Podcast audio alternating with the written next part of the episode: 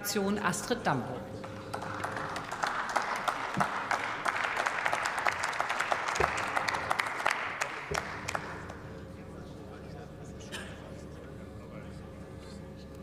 Frau Präsidentin, verehrte Kolleginnen und Kollegen! Letzte Woche die nationale Wasserstrategie, letztes Jahr die nationale Moorschutzstrategie. Die EU-Verordnung über die Wiederherstellung der Natur, den Null-Schadstoff-Aktionsplan und vieles, vieles mehr müssen wir auch noch umsetzen. Nun also ein Aktionsplan natürlicher Klimaschutz, und laut Papier soll es auch noch einen Aktionsplan Schutzgebiete geben. Meine Damen und Herren, wir zweifeln keineswegs die Notwendigkeit von Klimaschutzmaßnahmen an. Wahr ist aber auch, wir brauchen Wasser- und Landesflächen für den Ausbau der erneuerbaren Energien. Wir brauchen mehr Wohnraum. Industrie- und Gewerbeansiedlungen sind auch in Zukunft notwendig. Und wir brauchen Flächen für die Nahrungsmittelproduktion. Wann also, verehrte Bundesministerin und auch wann, wann, verehrte Kollegen der Ampel, werden Sie uns eigentlich mal eine Folgenabschätzung all dieser Strategie- und Aktionsprogramme vorlegen? Ich mache das an drei Beispielen. Bei der Moorschutzstrategie geht es um große Eingriffe in die Landschaft, in, in Landschaft und Wasserhaushalt ganzer Regionen. Landwirtschaftliche Flächen werden damit aus der Nutzung genommen. Und in Eigentumsrechte und auch in Kulturleistungen von Generationen wird massiv eingegriffen. Wann erklären Sie den Landeigentümern und Bewirtschaftern eigentlich genau, was auf sie zukommt und was sie erwarten, zu erwarten haben? Mit Ihren vielen Aktionsplänen stiften Sie zunehmend Verwirrung, ohne dabei Problemstellungen wirklich zu lösen oder Zielkonflikte zu befrieden.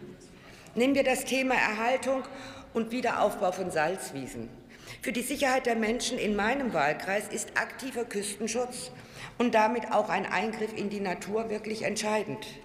Dadurch entsteht aber auch zwangsläufig ein Interessenkonflikt mit den Schutzzielen in diesem Nationalpark. In Ihrem Programm bieten Sie dazu außer Dialogen, die übrigens schon lange stattfinden, überhaupt nichts, aber auch gar nichts an.